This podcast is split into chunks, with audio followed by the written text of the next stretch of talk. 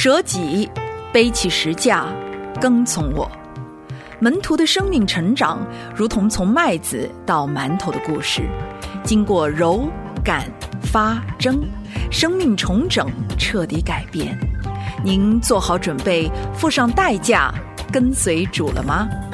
我是王木星，我是林真儿，空中的门训，馒头的对话，在神的话语中每日更新。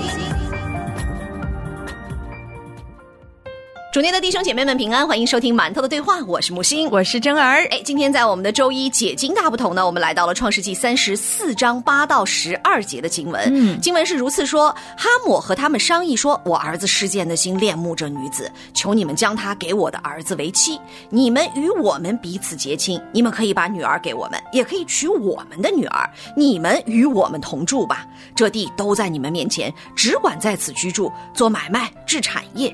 事件对女儿。的父亲和弟兄们说：“但愿我在你们眼前蒙恩，你们向我要什么，我必给你们；任凭向我要多重的聘金和礼物，我必照你们所说的给你们。只要把女子给我为妻。”这一段经文啊真的特别的像谈判的时候，对方给了我们好多好多优惠的条件，唯一的一个目的就是让我们可以妥协我们的原则，并且呢，能够全然的以一种最和谐的方式来解决，其实是极大的一个。冲突。我们在上一次讲到之前的经文的记载的时候，我们就已经知道这是一个非常心碎的经历。但是，不管是雅各还是他的儿子们，还是在整个神的选民面对这件事情时候，各自的这个反应都是不一样的。这段经文呢，我们却看到了对方的态度。我们真的发现，神的儿女在这个地上生活，好多时候我们与人相合的时候，我们会发现世界带给我们很多各种各样的。条件也好，甚至好像给了我们一些优惠的选择，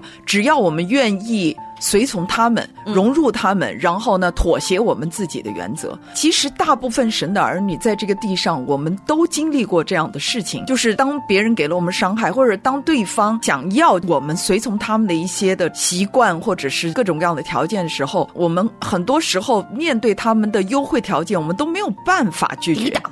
实在是因为你看嘛，这个是最好的一个解决方案，你还可以想得到更好的解决方案吗？你看，不就是玷污了吗？就嫁给他得了。对不对？而且你看，要多少聘金都可以。不仅仅如此，还开通了一个通婚的大门。这样的话，不就遮丑了吗？你的就是我的，对，就遮丑了吗？就是反正你们的女儿都嫁给我们的儿子，然后我们的儿子都娶你们女儿，这件事情不就相安无事了吗？其实太多的时候，我们的妥协就是从一个小小的一个破口开始。雅各这个时候，他的儿子当然不会愿意这么做。可是正因为对方开了这个口，也给他们的那个诡诈留了一个地步，给他们的。复仇计划留了一个地步，撒旦的计谋就是要。破坏人就是要毁灭人，不光光是神的儿女，这个地上所有的人，他都没有爱的目标都是一样的，所以他其实对哈莫和事件他们的态度是一模一样的，就是他的目标就是要毁灭所有的人，多毁灭一个是一个。所以你看到了吗？就是当他借着这一个人想要遮盖罪，想要用人的方法解决罪的问题，解决矛盾冲突的时候，他就起到了一个作用，就是我放一点点甜头在那里，你只要。上钩，不管是什么鱼，最后都落得一个体无完肤的下场。世界当中人与人之间的关系，你会发现更多的是利益的交换。当我们之间没有真正的情感连接，当贞洁可以用金钱来购买的时候，当一个人的尊严可以用金钱来购买的时候，当一个人的情感可以用金钱来购买的时候，其实你会发现，我们人与人之间的关系已经脆弱到一崩就裂了。我前两天见到了我的一个很好的朋友哈，那我们以前。有几家关系非常非常的好，当然呢，因为这几家呢都是跟媒体有关，都是做广告的。那其中有一个好朋友呢，又是一个非常大的国企的营销总监，所以其实这几家的好朋友都从他那里拿广告，挣他的广告钱。这一段时间，我问他，我说：“哎，你们经常会聚会吗？因为我们以前在的时候，我们会几家经常一起聚会。”他说：“好久没有了，因为我自从我先生离开了以前的公司和企业以后，也没有什么更多的一些利益的交往，所以大家也就慢慢淡了。”然后我就跟他讲，我说：“你有没有发现人与人之间的关？”关系太脆弱了，因为以前他们是乙方，你的先生是甲方，所以乙方从甲方这里可以获得利益的时候呢，可以容忍你先生的所有的一切，他说什么就是什么，我愿意跟你玩，我愿意想尽办法的讨你开心。可是当没有利益关系的时候，我们之间的情感就断裂了。所以其实人在世界当中，如果按照我们的本相去连接于他人的时候，这种连接就成为了一种买卖。就像今天事件说，我多么爱这个女子啊，她为了爱，她都可以去强夺这个女子的身体。可是他至始至终都没有说我会对她负责，我会让她终身幸福。他说的是，你说你要多少钱，我拿钱买得了这个女子。通常这样的婚姻是不可能幸福的。是在这里看到的是一个婚姻。如果我们把它放大了，对于我们现今活在这个末世，活在一个周围大部分都是不幸的这样世代的一个信徒来讲，可能很多时候你在你的工作场合也好，你在你的邻居朋友之间，甚至你的家人里面，他们会说这有什么关系？这一点点的小问题，你为什么一定要用你所谓的上帝的标准、信仰的标准来要求呢？你放过我这马，我给你更多更好的利益。很多的人在工作上，比如说做假账，或者是看到一些的非法的行为，或者是不应该的、不道德的行为，很多时候他宁肯别人给了我封口费嘛，或者是收手费，或者是一些什么样的好的一些利益和条件，那这个时候。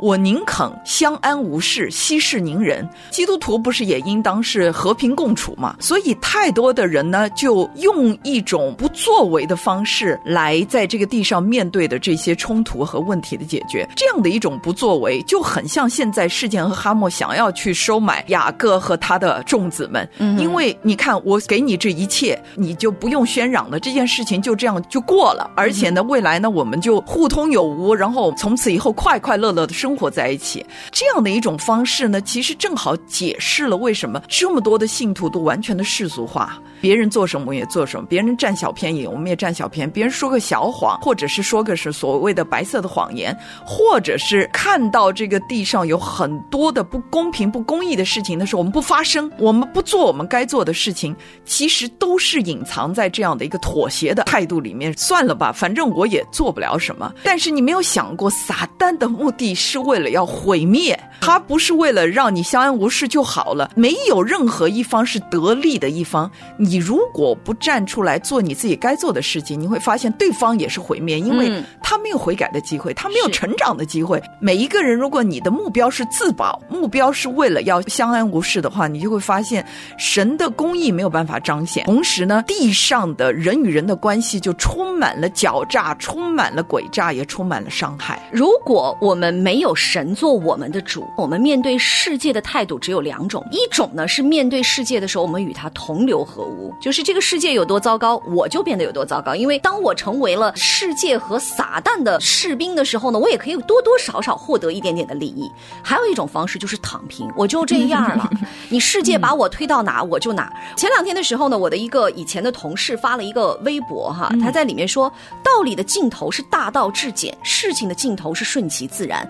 世界上所有的安排都有属于它的道理，不必着急。你要相信生活会把属于你的都给你，或早或晚。金钱爱情朋友亦如此，这也是我们当时同一时期的一个非常有名的主持人。可是你从他的字里行间当中，你看到就是我躺平了，我不与世界为伍，但是呢，我可以在这个世界当中随波逐流。而且我觉得比较可悲的就是我们特别的喜欢这种似是而非、毫无道理的鸡汤。然后我就给他留言了，我说：“亲爱的，道理的尽头其实还有真理，很久不变，却以不变应万变的成为生命的说明书。愿你寻得真理。”所以很多的人就。已经倒在道理里了，就觉得说，哎呀，这个道理有道理哈。可是这个有道理的背后，为什么不去深挖呢？深挖道理，你一定会找到真理。是的，为什么我们会向这个世界妥协？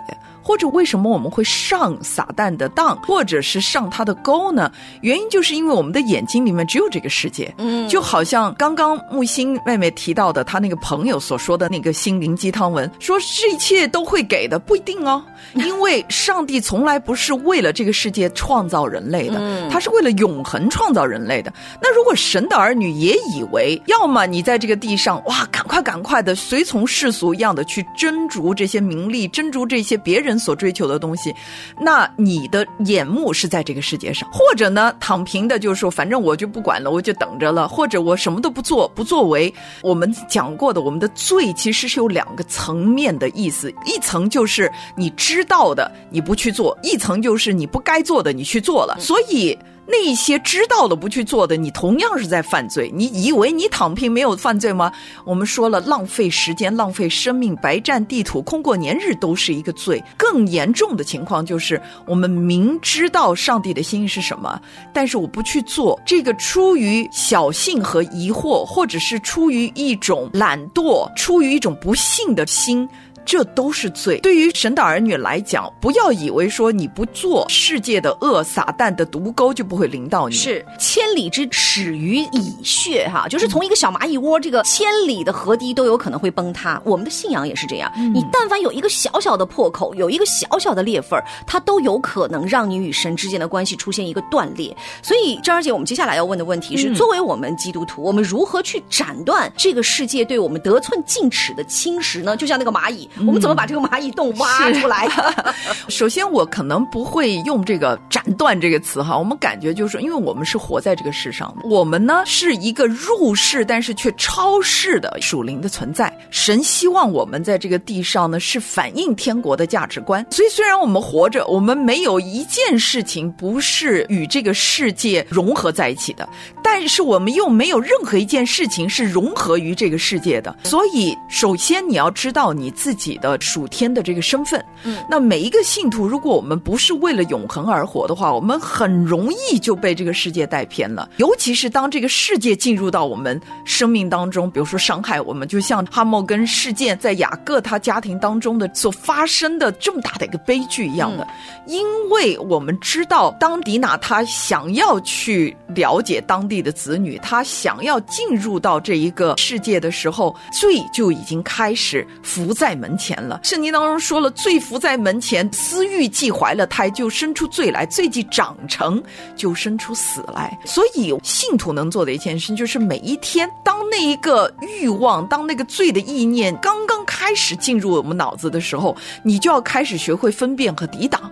所以，不是抵挡这个世界，而是抵挡我们内心每一个因为罪性而产生的思想。当这个思想来的时候，它会像一个脱缰的野马，它会像你的主人一样的，使你成为一个失去脑子、失去智力、失去能力、失去情感、失去标准和真理的一个奴隶。大部分人都是按照我们思维习惯去行事的。比如说，每一件事情来的时候，我们的脑子里面第一个想法，通常就会牵引着我们从那一个想法开始，产生一种行为，然后行为产生一个习惯，然后习惯在塑造了我们的品格，结果。这个品格呢，就会导致我们过一个不一样的人生。相反的，信徒怎么样才能够从这个世界分别为胜出来呢？